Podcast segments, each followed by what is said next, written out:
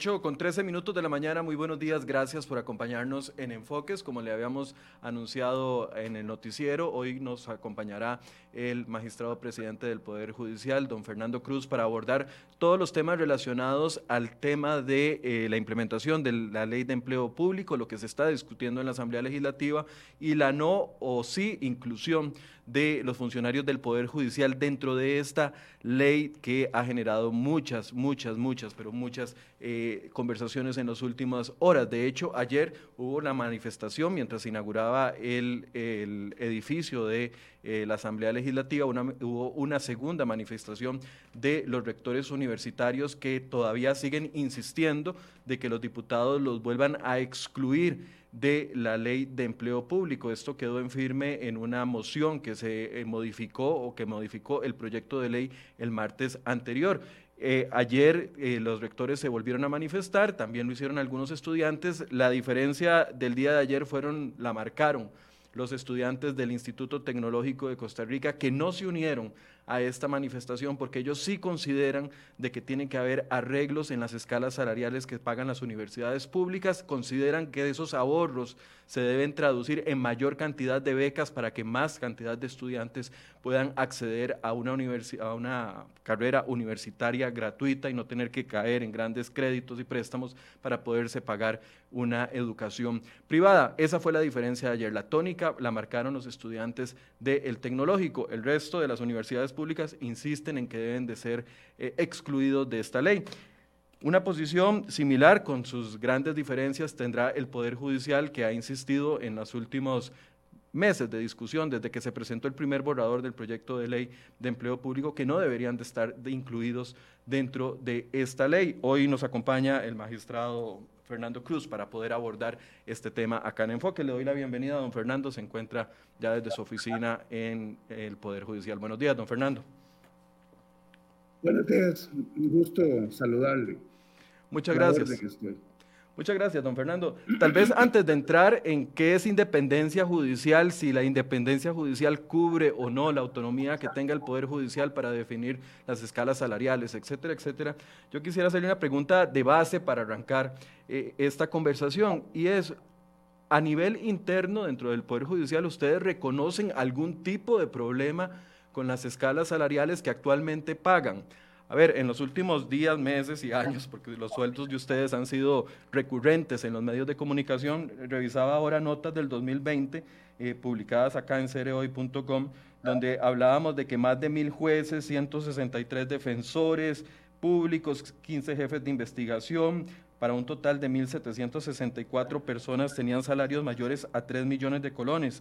La semana anterior, eh, otro medio de comunicación, La Nación, publicaba que los salarios de ustedes, los magistrados, superan por mucho los salarios del presidente de la República y entonces ponían los ejemplos y publicaban salarios de ustedes entre los 5 eh, y 9 millones de colones. La pregunta es, ¿ustedes reconocen que hay algún problema en la escala salarial de, de los salarios que pagan a sus empleados? Bueno, el, primer problema que hay que reconocer o que hay que señalar es si esos salarios son desproporcionados, y razonables o que no corresponden a los méritos de quien lo gana. Eso no se eso no se ha dicho, ¿verdad? Era que, claro que si en el imaginario colectivo se machaca de que esos salarios son arbitrariamente fijados, pues por supuesto que entonces eso sería un problema. Pero lo que hay que razonar es porque la fijación de salarios no es una cosa, no es una decisión que no se tome conforme a las reglas de la técnica y las reglas que corresponden al, al, conocimiento. De manera que, porque si fuera como, como se señala o como se insinúa, entonces se podría plantear una acción ante la sala constitucional para que declare que esos salarios son desproporcionados e irrazonables. Eso no lo ha hecho nadie, porque esa no ha sido la tónica de la discusión. Por supuesto que si yo puedo, yo puedo decir que si hay una gran crisis económica, entonces esos salarios parecen muy, muy altos, efectivamente.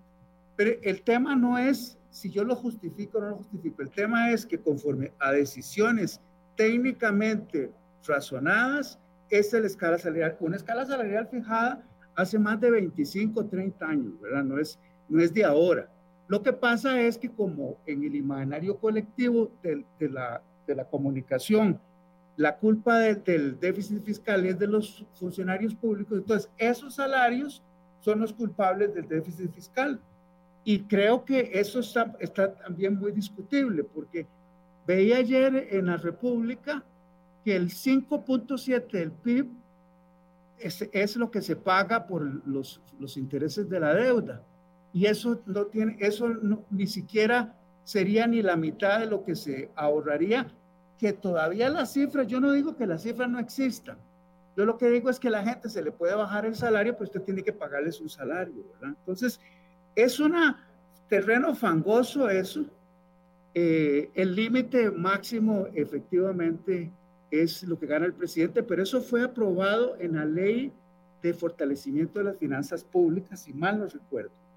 Y por supuesto, y, o, está por, o está en la proposición, en la, en la pronunciamiento de la Corte, cuando dice que incide en la organización y funcionamiento, uno de los comentarios es que casualmente el parámetro del el salario del presidente no es comparable con otros funcionarios porque ese es de nombramiento político.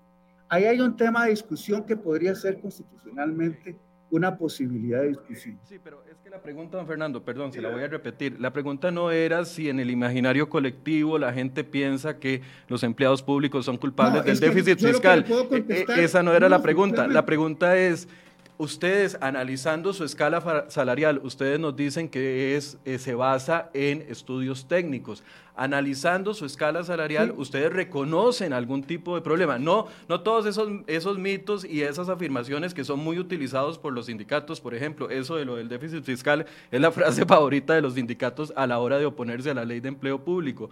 Ese no es el tema. El tema es si ustedes reconocen que en esos salarios, si ustedes reconocen que en esos salarios que yo le mencionaba, más de eh, 2.000 funcionarios, 1.764 con salarios superiores a los 3 millones, 22 magistrados ganando entre 5 y 9 millones de colones. La pregunta es si ustedes reconocen, perdón, para, para terminar la pregunta, la pregunta es si ustedes reconocen que en esa escala salarial hay un problema o definitivamente no lo, no lo reconocen, porque si no lo reconocen, entonces es más fácil de entender la posición en contra de la ley de empleo público. Para usted hay un problema. No, es que le estoy haciendo la pregunta a usted, yo no tengo que responderla. Usted es el presidente. no, para usted, usted, es el presidente. A con, con músculo puesto, eso es un problema. Nosotros. Don Fernando, perdón. don Fernando. Que hemos tenido con el Poder Ejecutivo. Perdón, don Fernando. y con el Poder Legislativo, en ningún momento nos han dicho que esos salarios son desmesurados o que no responden a criterios técnicos. Esos son los, esos son los criterios. Ahora, como ya hay un tope de 5 millones y resto, que es el, lo que gana el presidente, todos los nuevos magistrados tienen un límite de 5 millones. Don Fernando, es y que otras cosas que se han ido haciendo. Es que no, no me está dejando hacerle las preguntas. Yo le agradezco que me deje hacer las preguntas para poderle escuchar las respuestas claras. Yo le estoy preguntando, no importa lo que yo opine, yo soy un simple periodista, no importa lo que opine otra persona de, de, un, de un tema raso. Le, le, estoy preguntando al presidente del Poder Judicial de Costa Rica, le estoy preguntando al presidente del Poder Judicial de Costa Rica si reconoce algún tipo de problema en la escala actual salarial que hay. Esa es la pregunta. Puede haber, puede haber algunas, porque uno tiene que tener siempre la humildad de reconocer que planificación nos pueda decir, mire, esta escala salarial no responde a criterios técnicos, esta escala salarial es excesiva, esta escala salarial puede revisarse, eso puede haberlo, pero yo no he recibido una comunicación ni del Parlamento, ni de planificación, ni del Poder Ejecutivo que me diga que esos salarios tienen elementos que son cuestionables o, eh, digamos, sin sustento. Sí, pero voy, a, volver a repetir la pregunta. A nivel interno del Poder Judicial, yo no estoy hablando de lo que opine el Poder Ejecutivo, el Poder Legislativo. A nivel interno del Poder Judicial, ustedes están totalmente convencidos de que la escala salarial es la justa, es la correcta, es la adecuada, independientemente de que esa escala se aleje por mucho de las otras escalas salariales que hay en el país.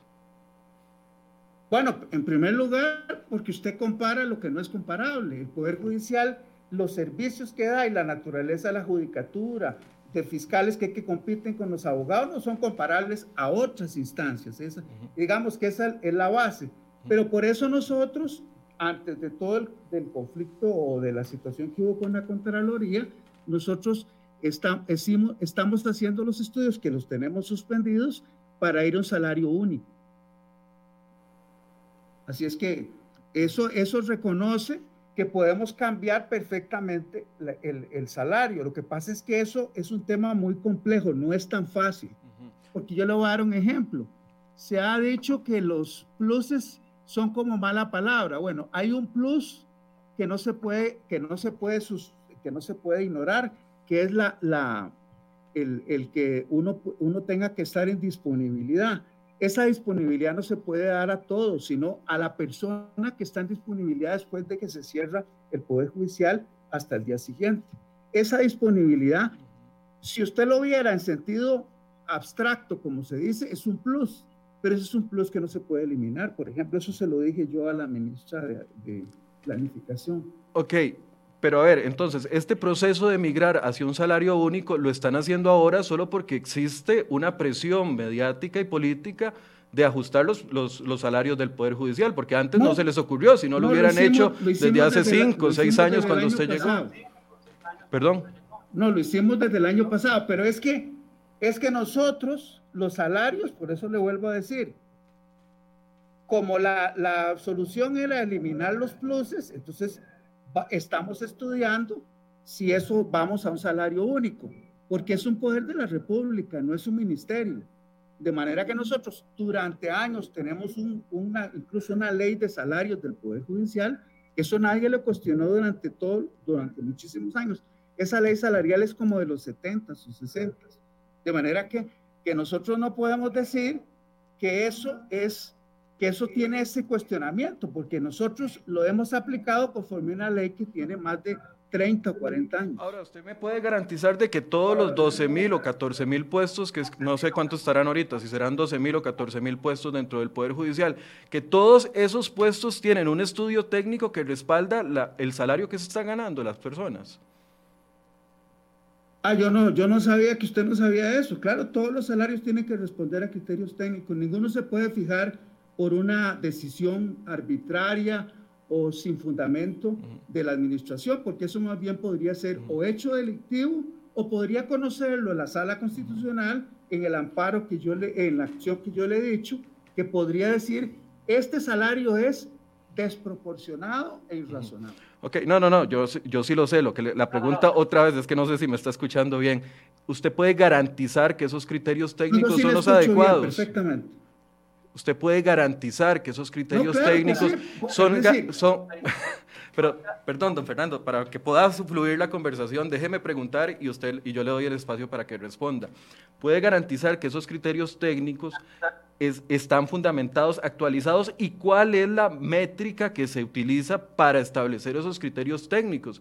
Porque usted me decía, no son ah, comparables, no son comparables, pero esa métrica que han aplicado durante todo este tiempo tiene a, ustedes los magistrados ganando 7, 8, 9 millones de colones al mes.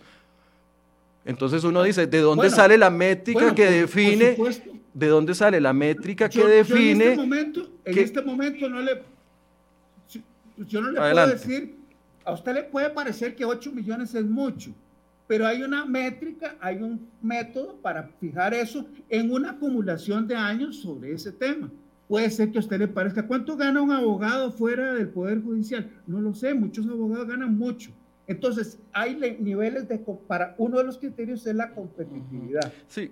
Por esa razón es que, es que se da eso. Pero claro, para el común de las personas, que usted diga 7 millones, es, eso luce demasiado. ¿Por qué? Porque entonces las personas no saben que eso respondió a criterios técnicos para Sí, ok. Aquí le estoy preguntando, ¿cuál es la métrica para que esos salarios hayan llegado a ah, ese punto? Yo, esto es una, eso es una pregunta que usted le puede hacer a la directora, doña Roxana Rieta, de eh, este, gestión humana para ese propósito, porque yo eso, eso, es más, es tan técnico que yo no lo manejo. Okay, o sea, usted solo nos dice, usted solo nos dice es técnico, pero no maneja el detalle de cómo se llegan a esos criterios técnicos. Ah, no, entonces usted cree que yo tengo que manejar eso. No, señor, eh, pero es que porque, porque está a la defensiva, don Fernando. Eh, es una conversación, no tiene que estar a la defensiva. Nosotros le preguntamos a planificación, por, perdón, le preguntamos a planificación y gestión humana cómo es que debe evaluarse ese puesto. Es más, cuando nos piden un aumento de, las plazas, ellos hacen ese estudio y todos los salarios están fijados conforme a estudios. Eso no se hace por una simple valoración al tanteo, no, eso se hace con fundamento. A ver, Pero por supuesto, y, y, claro que ahí entran criterios de competitividad, cómo está el mercado de la competitividad. Esos, esos son los criterios que se utilizan. Pero no, no, entran otros, no entran otros criterios como de responsabilidad fiscal, como los criterios de realidad nacional, de lo que está sucediendo en el país.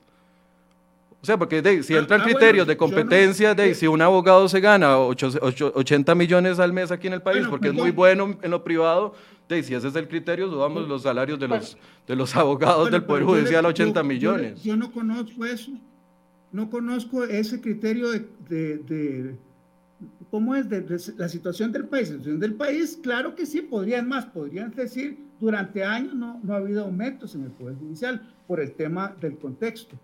Pero el criterio que usted me menciona no es el criterio que ni siquiera, ni, siquiera está en el proyecto de ley de empleo público. Ese criterio que usted me dice no está. No, pero por eso, me imagino que el criterio de competencia tampoco está como usted lo, lo dice, o sí está. No te, ah, no, sí tiene que estar la competitividad porque uno de los problemas que tiene la ley de empleo público es que usted tiene que hacer valoraciones de salario conforme a criterios técnicos. Y uno de esos es la competitividad. Eso está en la ley de empleo público y en lo que ahora se aplica. Ok, pero yo no le estoy hablando de la ley de... No puede eliminar el tema de competitividad. No le estoy hablando de la ley de empleo público, le estoy eh, hablando a nivel interno, con la práctica que ha habido durante todos los últimos años y que ha llevado a esta escala salarial que existe. El criterio de responsabilidad fiscal, el criterio de eh, bien utilización de fondos públicos, esos criterios, la, la, realidad económica del país, el endeudamiento, todo eso no pesa a, la hora de tomar decisiones. eso, Claro que sí, eso se utiliza, pero casualmente siempre cuando se va a hacer la previsión, se establece si hay fondos para poder dar esa previsión. Siempre se hace. Pero yo no conozco que en la ley de empleo público se diga que el criterio para fijar salarios es la responsabilidad fiscal. No lo conozco. Puede ser que eso sea un nuevo criterio, pues es posible. Don Fernando, del presupuesto para este año de 472.677 millones de colones que se le asignó al, al Poder Judicial, ¿cuánto de ese porcentaje se va en pago de remuneraciones y cuánto en salarios bases? Me parece que es como un, un 65%, es alto porque es una, es, una, es una institución de servicios, no es una institución que da otro tipo de servicios. Es, es, para dar servicios y los servicios casualmente el componente más alto es el, el, el, tema de las personas y las remuneraciones, que no todos ganan 3 millones ni 2 millones, hay muchísimos funcionarios que ganan menos de eso. Sí, sí, yo por eso le señalé que eran 100 mil jueces con la planilla del 2020, mil jueces, 163 defensores, 15 jefes de investigación y los 22 magistrados de la Corte Plena. Por eso yo hice la aclaración, porque no quiero generalizar. Eh, bueno, en el listado que nosotros teníamos no tenemos eh, fiscales, pero puede que entonces esté faltando más gente dentro de ese listado. Son, son 500 fiscales. 500 fiscales que ganan más de 3 millones. No, no, no, no, que gana más de 3 millones, no, que son 500 fiscales. Yo no sé cuántos gana más de 3 millones.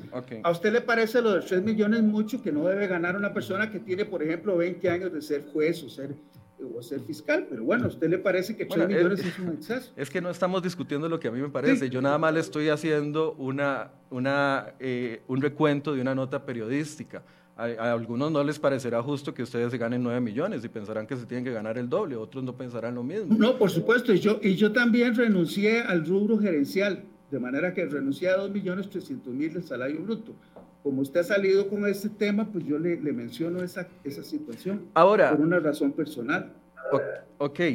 Ahora, viendo que el 65% del presupuesto se va en pago de salarios, de que existen este tipo de salarios, usted me dice, nosotros sí somos conscientes de que pueden haber eh, zonas de mejora y por eso impulsamos lo, de, lo del salario global dentro del Poder Judicial. Esa es la solución que ustedes proponen. Bueno, esa es una de las soluciones, ¿verdad? Porque las voces de crítica vinieron de distintas instancias y entonces nos pareció que eso había que valorarlo. Pero este, eh, no podemos hacerlo porque tenemos un impasse con relación a una acción de inconstitucionalidad sobre el tema de la ley de fortalecimiento de las finanzas, en que la sala dijo que nuestras leyes que regulaban los salarios se mantenían vigentes, las tres leyes. Okay, ley de salarios, el estatuto judicial y la ley orgánica. Cuando yo le, hable, le pregunto al Poder Ejecutivo sobre los aspectos técnicos, eh, y usted, por supuesto que ni siquiera me voy a poner a discutir aspectos técnicos con usted, porque usted es un constitucionalista que tiene millones de conocimiento más que yo en ese sentido, pero cuando yo le pregunto al Poder, al poder Ejecutivo con respecto a esto, me dicen, la oposición de ahora ya hay un camino saldado, ya hay un antecedente. Esa misma oposición la tuvo el Poder Judicial con el tema del pago de los pluses salariales, de trasladarlos de eh, cuantitativos a porcentuales. Y entonces ya eso no se ha caído en más de un año y el resto que tiene la ley de fortalecimiento de las finanzas públicas. En ese momento también hubo una oposición, en ese momento también ustedes dijeron que se afectaba la independencia del Poder Judicial, en ese momento también no estaban de acuerdo con estos cambios. Recuerdo las manifestaciones de sindicatos incluso. No, me parece que me parece que no es exacto lo que usted dice. Puede entonces aclararlo. Lo que dijimos es que es que cuando se hizo la consulta a la Corte antes de la aprobación en primer debate de la Ley de Fortalecimiento, nosotros dijimos que incidía en la organización y funcionamiento del Poder Judicial. Al decir eso, eso requería 38 votos. Eso de organización y funcionamiento no, se no requiere que sea sobre, sobre cosas muy específicas no solo el tema salarial, era el tema que nos daban una, nos ponían bajo la supervisión de planificación. Por supuesto que incide en la organización. Entonces, esos 38 votos, la sala lo resolvió diciendo que no incidía en la organización y funcionamiento del Poder Judicial porque las leyes específicas del Poder Judicial se mantenían vigentes. Lo que pasó es que después la Contraloría me dio una orden a, la, al Poder Judicial y a la Corte, y al resolver esa, esa orden, yo no, yo hice las apelaciones correspondientes y nos impuso esa, esa, la, la vigencia de esas normas. Pero todavía eso está en una situación de impas, porque todavía eso no se ha resuelto en una acción de inconstitucionalidad de la sala. De manera que no es que nosotros lo incorporamos y que nos opusimos y que la sala dijo que estaba bien hecho. No, la sala más bien dijo lo contrario la sala ha mantenido en, al, resolver el tema de la, de la consulta sobre la ley de fortalecimiento, dijo que se interpretaba que siempre que se mantuvieran todas las leyes, estatuto judicial, ley orgánica del Poder Judicial y ley de salarios del Poder Judicial, se interpretaba que no incidía porque esas leyes se mantenían vigentes. A raíz de la interpretación que hicimos con base en ese criterio, la Contraloría nos dio una orden que bueno, yo tenía que acatar y la Corte igual, pero eso está todavía por, ver, por verse. Ahora, ¿cuál es la oposición a la ley, de, al nuevo texto de la ley de empleo público actual? Ya ustedes definieron que, que, afecta la independencia. son varias cosas, pero... Afecta la independencia y que requiere 38 votos. Eso fue lo que definieron. No, no, no. Es que incide, no, incide porque ponen de órgano rector al Ministerio de Planificación o al Servicio Civil.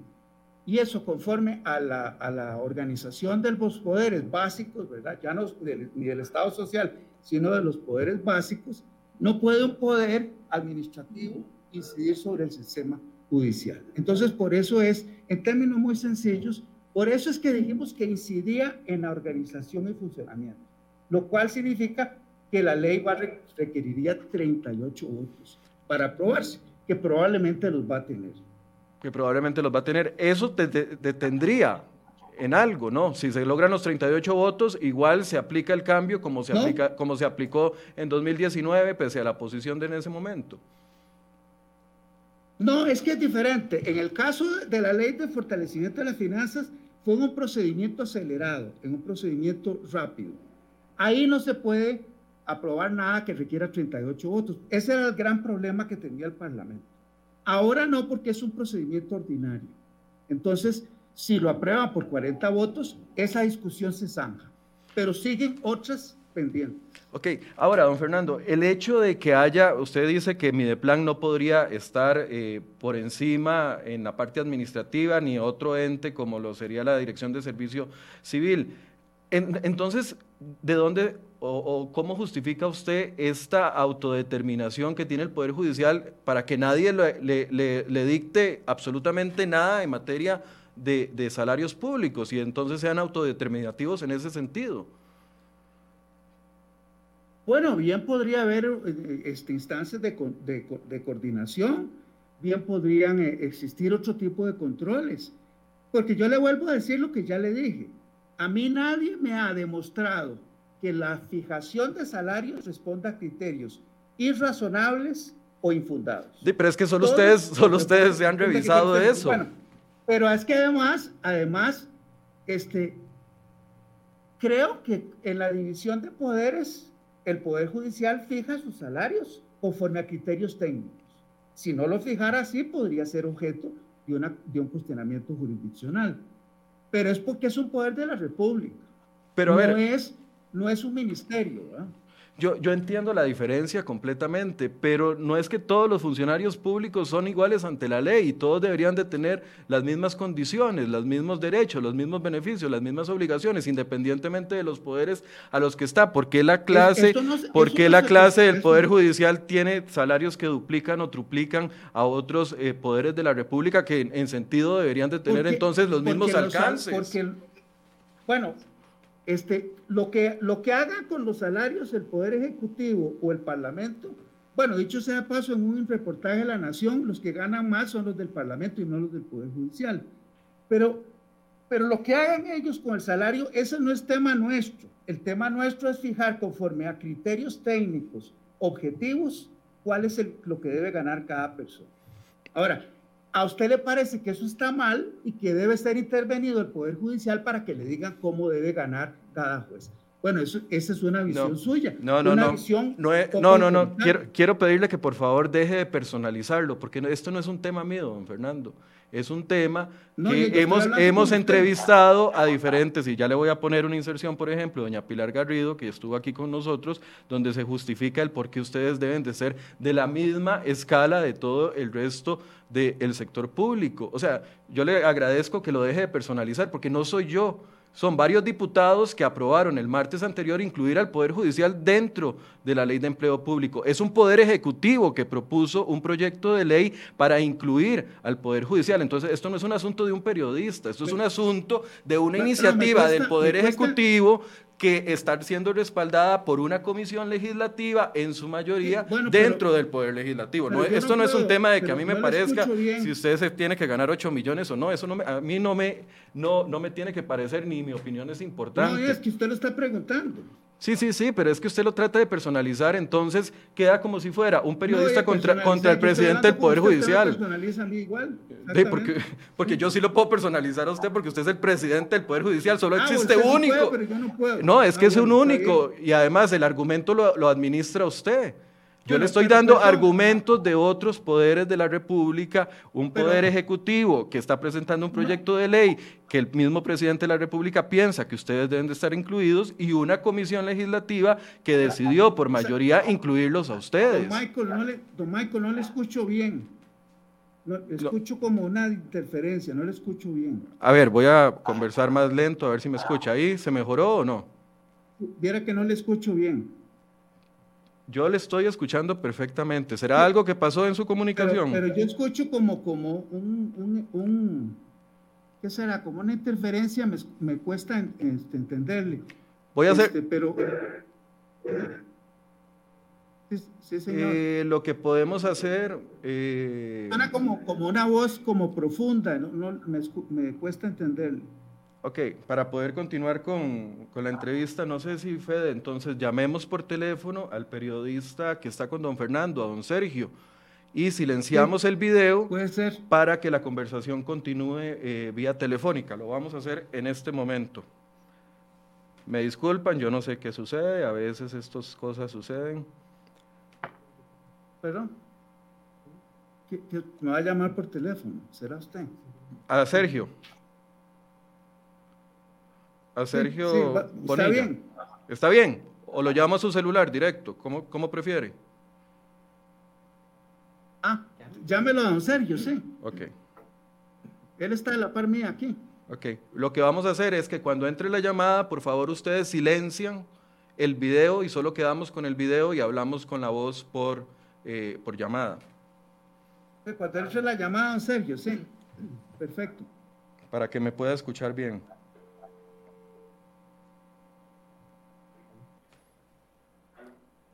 Sergio, ¿me escucha?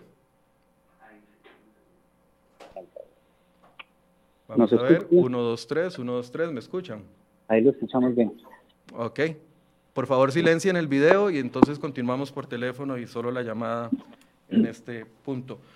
Don Fernando, cuando, cuando hablamos con doña Pilar eh, la semana pasada, Pilar Garrido, ministra de Planificación, nos decía que no entendía la oposición que podía tener eh, o la preocupación que podía tener el Poder Judicial con respecto a esto. ¿Por qué?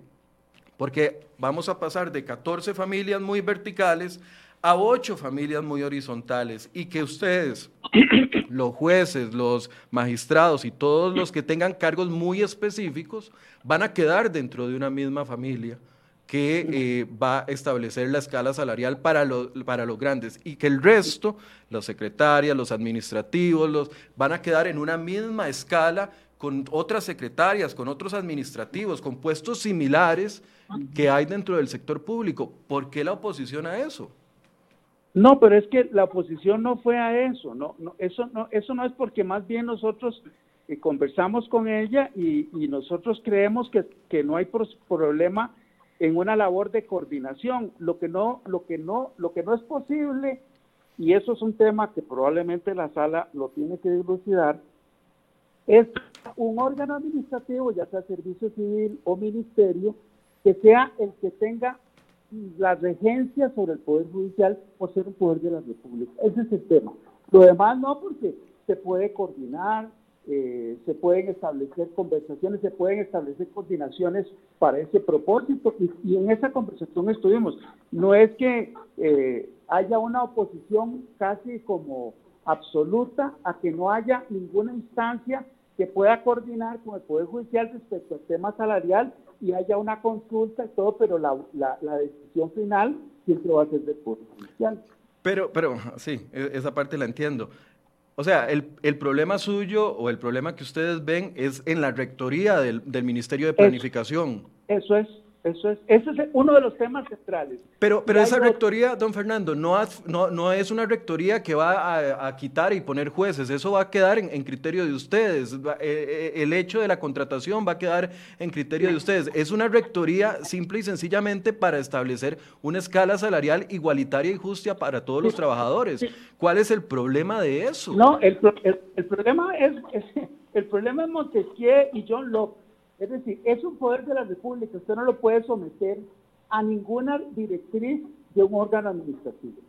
Y casualmente el 154 de la Constitución dice que el Poder Judicial solo está sometido a las leyes, a la Constitución y las leyes, no a reglamentos. Y en ese proyecto se dice que van a dictarse reglamentos por parte de, de planificación o del servicio civil para que rijan en el Poder Judicial y eso violenta el 154. Esa es una de las razones por las que nosotros dijimos que incluían organización y funcionamiento. lo cual no significa que haya una completa... Este, eh, por, favor, acérquese, acérquese al teléfono, don Fernando. Es que queda también, ahora somos nosotros los que lo, escuchamos mal. Ok. ¿Y ahora me escucha mejor? Sí, tal vez hable más cerca del, teléfono. Sí, señor. Eh, sí, este, a mí me parece que ese es el tema central. Eso no significa que no se pueda coordinar, que no pueda haber una consulta, etcétera, pero la, decisión final es del Poder Judicial, con una serie de particularidades. Por ejemplo, la Policía Judicial no es igual como Policía Represiva y de investigación a la Policía Preventiva. Pero eso son cosas que se pueden afinar, eso no sería problema. Creo que la, la, la voz o la determinación la va a tener en muchos sentidos la Sala Constitucional que dirá si eso es posible o no es posible, pero no hay una oposición para que uno no pueda escuchar las instancias y las sugerencias que haya, como ocurrió el año pasado con salario este, unitario o salario Pero, don, Fernando, siguiendo esta tesis, entonces el Poder Judicial no está sometido a ningún órgano externo, no, no podría estar sometido a ningún órgano externo, aunque dicte eh, directrices generales de la administración pública. A la Asamblea sí, ¿verdad? Por, por ley, pero no por reglamento. Es decir, yo creo que es como, como un ABC, ¿verdad? Es decir, usted tiene un poder judicial, un poder ejecutivo y un poder este, legislativo al Poder Judicial usted no le puede imponer por vía de supervisión administrativa ninguna, ninguna decisión, porque eso es, eso es como, como elemental, ¿no? ¿Sí? Me parece. Pero entonces quedan los funcionarios y el Poder Judicial como un órgano intocable. Como intocable. Intocable solo por ustedes mismos, solo por sus mismos controles, por sus mismos estudios técnicos para establecer salario. O sea, son, auto, son juez y parte en absolutamente todo. Y, entonces le pregunto yo, y entonces la administración va a ser intocable, porque esa va a ser la que decide. Es decir, si fuera por intocable, entonces la administración sería intocable. Porque son poderes de la República. Por e, sí, sí, sí, pero bajo ese criterio, entonces ni, la Contraloría, solo, solo la Asamblea Legislativa podría eh, intervenir. Es que, es, que, es que el Poder Judicial es un poder de la República. Claro que la Contraloría tiene respecto de ciertas competencias legales, cierta, una serie de intervenciones, pero es por ley, no puede ser por reglamento. Pero, y la administración es casi como de, de, de, de, de ABC constitucional. Un poder administrativo no puede supervisar y dictarle, este, digamos, reglamentos vinculantes al Poder Judicial. El Poder Judicial tiene una cúpula que es la que resuelve. Esa es, esa es la división de poder. Pero por eso, entonces, en este caso y bajo esa tesis, eh, cualquier otro poder de la República podría hacer lo que quisiera con sus presupuestos siguiendo la tesis del Poder Judicial y listo. No, porque una cosa es la, dotación, que dicho sea de paso, el 6%, la sala ha dicho que es, es, intocable porque es el 6% de del ingreso, pero eso es diferente a cómo se destinan los recursos en el Parlamento, y es el Parlamento, y no es que le eh, porque se aprueba por ley, el presupuesto se aprueba por ley. Ahora, no es por reglamento. Vamos a escuchar lo que dice doña Pilar Garrido con respecto a este tema para poder eh, escuchar una posición suya al respecto.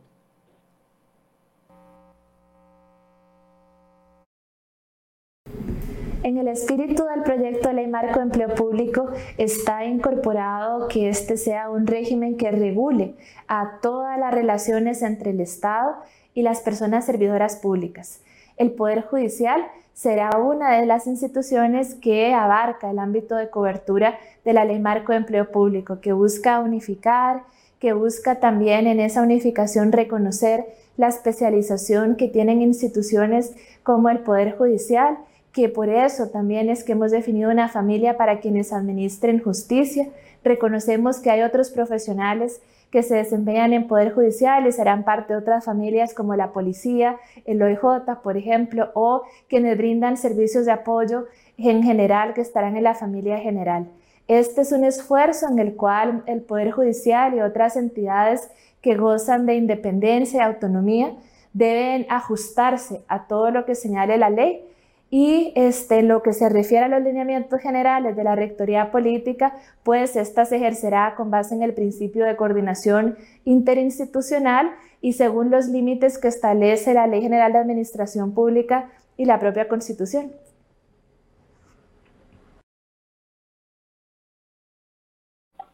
Ella cita la Ley General de Administración Pública, la propia Constitución. A pesar de esos argumentos, ¿usted ve insostenible esa situación de que la Rectoría la maneje un, el Mideplan? Sí, claro, porque se pronunció la Corte sobre eso en dos ocasiones en la consulta. en dos ocasiones eso, ese tema se consultó.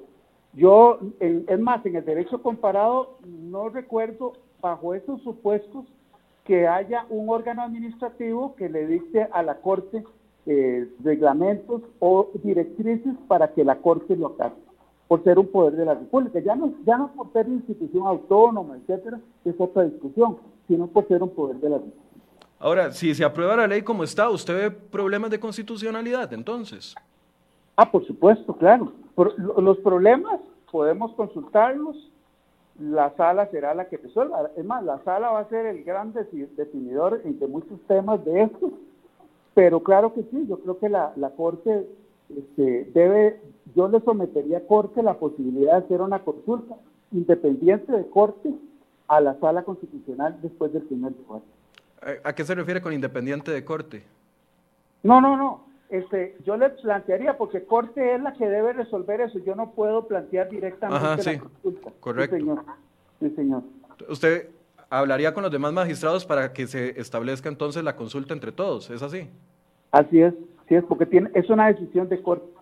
Ok, ahí deciden los mismos magistrados de la Sala Constitucional. Sí, claro. Ah, ¿Cuál, sería la garantía para, para que exista eh, credibilidad en ese fallo, sabiendo de que podrían verse beneficiados o afectados? Bueno, volvemos al viejo tema de, las, de la última instancia de sala constitucional para la mayoría de temas y los que involucran al Poder Judicial siempre han generado esta pregunta. Bueno, nosotros le planteamos, por supuesto, la sala no tendría nada que ver con esa consulta, estaría excluida pero se lo planteamos a ellos porque es el tribunal al que podemos recurrir, ¿verdad? Pero claro, con la pregunta que usted plantea pone en duda la, la, credibilidad del Tribunal Constitucional, ¿verdad? No, no, no lo estoy poniendo en duda, le estoy pidiendo más bien que cuáles son los mecanismos conociendo usted la sala constitucional desde adentro, que podrían llevarle garantía a la gente de que tenga credibilidad ese, ese resultado. Es que, ninguna de las consultas ni ninguna de las votaciones eh, los magistrados de la sala han resuelto eso. Han estado excluidos de eso. Por eso, entonces la garantía es que los magistrados que pertenecen a la sala constitucional no se han pronunciado de eso y entonces... No, por supuesto, no se han pronunciado. pero es más, si usted analiza lo que dijeron en la ley, en la consulta, la ley de fortalecimiento, va a encontrar ahí indicios de que hay la posibilidad de que, de que den la razón a la Corte, pero también yo sé muy bien que los tribunales van valorando los casos de, acuerdo a circunstancias de contexto de cada caso. La independencia del Poder Judicial es un argumento que ustedes también ven en riesgo. No, la independencia judicial está, está, en el, está en el centro de la discusión de si eso eh, lesiona o no la independencia, por supuesto. Y otros elementos que tienen que ver con, con lo que yo le acabo de decir de 154 de la, de, la, de la Constitución. Es decir, usted no puede someter al Poder Judicial a reglamentos o directrices del Poder Ejecutivo porque 154 dice claramente que eso no es posible.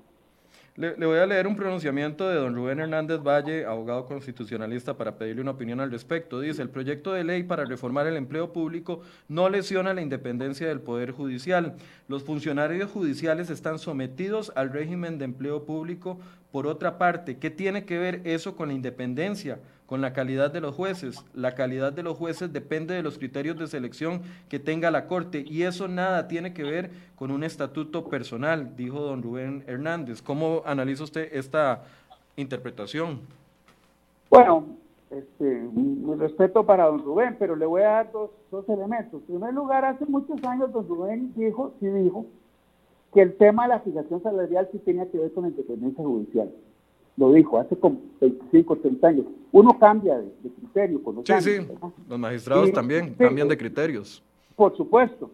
Y, y, lo segundo es que es una apreciación que él hace, pero sí creo que incide en la organización y funcionamiento para, para, en la independencia judicial. Es una opinión, este, una opinión que, que hay otras distintas que pueden discrepar de lo que dice don Rubén. Claro, pero eh, aunque estemos hablando de puestos que no son de la jerarquía eh, específica que tiene el Poder Judicial, aunque estemos hablando de puestos de secretarias, de, de, administrativos, de, de, todo lo demás. Eso se puede, se puede coordinar, eso, eso si hay, si hay una valoración que demuestra que hay una desigualdad, entonces se puede, se puede discutir. Claro, lo que, lo que importa aquí siempre ha sido que, el, criterio determinante es el que, el tenga salario más, bajo, más, más bajo, porque el objetivo de esta ley no es ordenar ni hacer justicia, sino uniformar los salarios y reducir los salarios.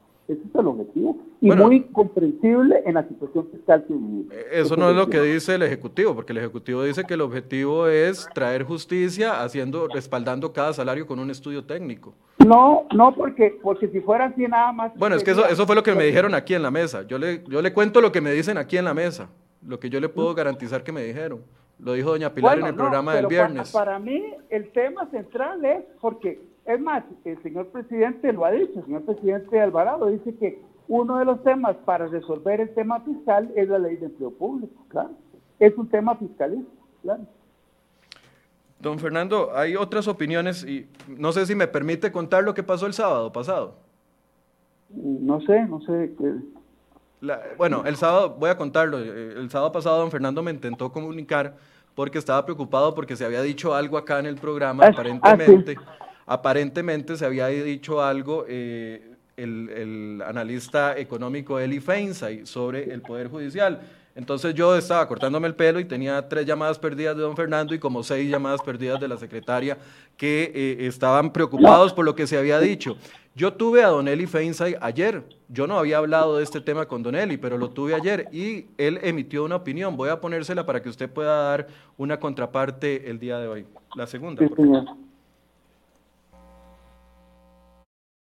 Pero en el manejo financiero y en el manejo de la relación con los servidores públicos, la constitución es clarísima.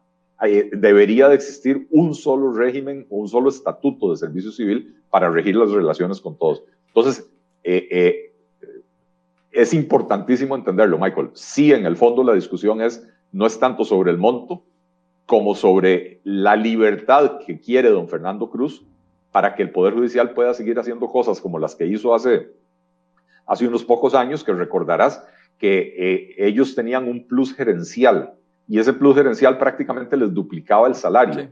Eh, ellos digo los magistrados, ¿verdad?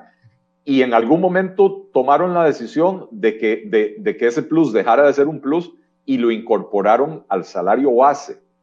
Y entonces al incorporarlo al salario base, todos los otros pluses que se calculan como un porcentaje del salario base se dispararon, ¿verdad? Porque si el salario base es un millón y el plus es eh, del, del, 1%, entonces esos son eh, 10 mil colones, ¿verdad? O 100, eh, 10 eh, mil colones, ¿verdad? Pero si usted el salario base de pronto lo pasa de un millón a dos millones de colones, ese mismo plus, que sigue siendo del 1%, ahora son 20 mil colones. Y con eso los magistrados se provocaron a sí mismos aumentos salariales eh, que, que, fueron en el orden del 75 al 90 y resto por ciento hace cuatro o cinco años. Ahora no, no recuerdo la fecha exacta de eso, ¿verdad? Sí, sí. Don Fernando, ahora sí opinó Eli Feinstein. Quiero escuchar su, su, su, su, descargo con respecto a esto. en primer lugar, yo siempre me opuse a ese rubro gerencial, siempre me opuse, voté en contra y hace como dos años renuncié a él. De manera que esa parte, pues de mi parte, yo no, no, él siempre habla de eso, pero eh, creo que no sabe si yo renuncié a eso. Eh, la acción de inconstitucionalidad que se presentó contra ese aumento analizó el tema que él está señalando y la acción señaló que no había habido ese efecto multiplicador que él dice. Pues sería bueno que hubiera la acción, que la valorara pero yo no tengo la menor duda que, yo creo que en el contexto en el que estamos, la idea es reducir salarios por un tema fiscal. Eh, el otro tema de la unificación, eso no sería una, dificultad, sino que aquí habría que valorar cómo se hace una sola, una sola, un solo estatuto, pero con sus particularidades y con la tutela a la independencia judicial. Pero, en eso no sería ningún problema. Pero aunque usted haya renunciado al plus y aunque no haya estado de acuerdo, el plus se, se implementó. Eso es una muestra, eso es una muestra que la, que la autoadministración que tiene el Poder Judicial es para beneficiarse. No, bueno, usted, a usted, usted el que afirma eso, ¿usted cree que, que eso fue para beneficiarse? Eso es una afirmación muy... De si les subió los, si les, si, les, si fue un plus salarial adicional a los 20 que ya tenían. Le, estoy diciendo, pero le estoy diciendo que la sala constitucional, en una acción que valoró eso, resolvió que no había habido lo que dice Don Eli que usted suscribe. No, no, no. Eh, usted lo que está diciendo es que el efecto multiplicador, pero el plus sí se implementó. El plus se dio conforme Claro, ahí está. Yo me estoy refiriendo a eso en específico. Todo, todo eso, todo eso se resolvió conforme a lo que la sala constitucional dijo. Todo eso lo analizó la sala. Sería bueno que buscara ese fallo de la sala. Sí, señor, pero es que, otra vez, el plus se implementó. A pesar de que usted dice que no estaba de acuerdo. No, no es un plus, es un reconocimiento de un rublo gerencial al que yo renuncié. Ok, bueno, nosotros popularmente lo conocemos como plus, llamémosle reconocimiento gerencial. Ese reconocimiento gerencial se implementó a pesar de su oposición como presidente del Poder Judicial y a pesar... No, perdón, no, no, no, no, usted está equivocado. No, yo me opuse cuando era magistrado, eso fue hace como siete años. A pesar de su posición como magistrado y renunció a él. Y renunció a él. Sí, señor. Pero el plus se implementó, bueno, el, reconocimiento se implementó. A mí, Eso no es un ejemplo de que la autoadministración de ustedes tiene algo que está fallando. Ah, bueno, no, es que cuando, cuando usted dice eso, cualquier falla de los otros poderes también justificaría que lo intervieran. No, no, yo estoy hablando del Poder Judicial, no estoy hablando de los otros poderes. No, no, por eso, por eso usted dice, como ustedes se equivocaron en eso, eso justifica que los intervengan.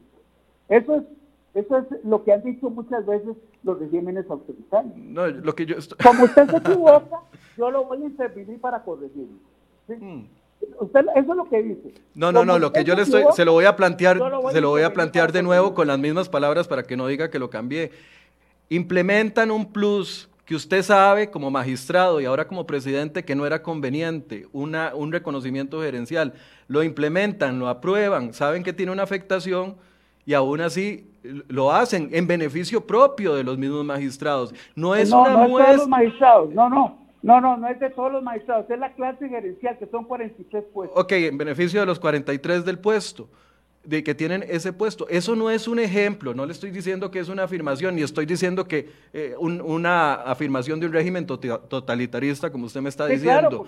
no, no, no, lo que le estoy diciendo es, si eso no es un ejemplo, de que la autoadministración que ustedes le han dado a los temas salariales ha sido eh, abusiva. No, pero vea qué buen ejemplo. Usted pone que la sala constitucional revisó todos esos extremos y consideró que no había ningún exceso y ninguna desproporción. La sala lo resolvió hace como un año. Sería bueno que lo viera. Sí, claro, pero ahí las salas son ustedes mismos. Ah, bueno, no, entonces usted cuestiona la legitimidad de la sala porque nosotros nos administramos. No, no, no, es que usted no quiere ver la pregunta que le, usted no quiere ver la pregunta que le estoy haciendo. Dice es que para el que está escuchando es como ustedes lo resolvieron de esa manera, ustedes lo resolvieron para su beneficio.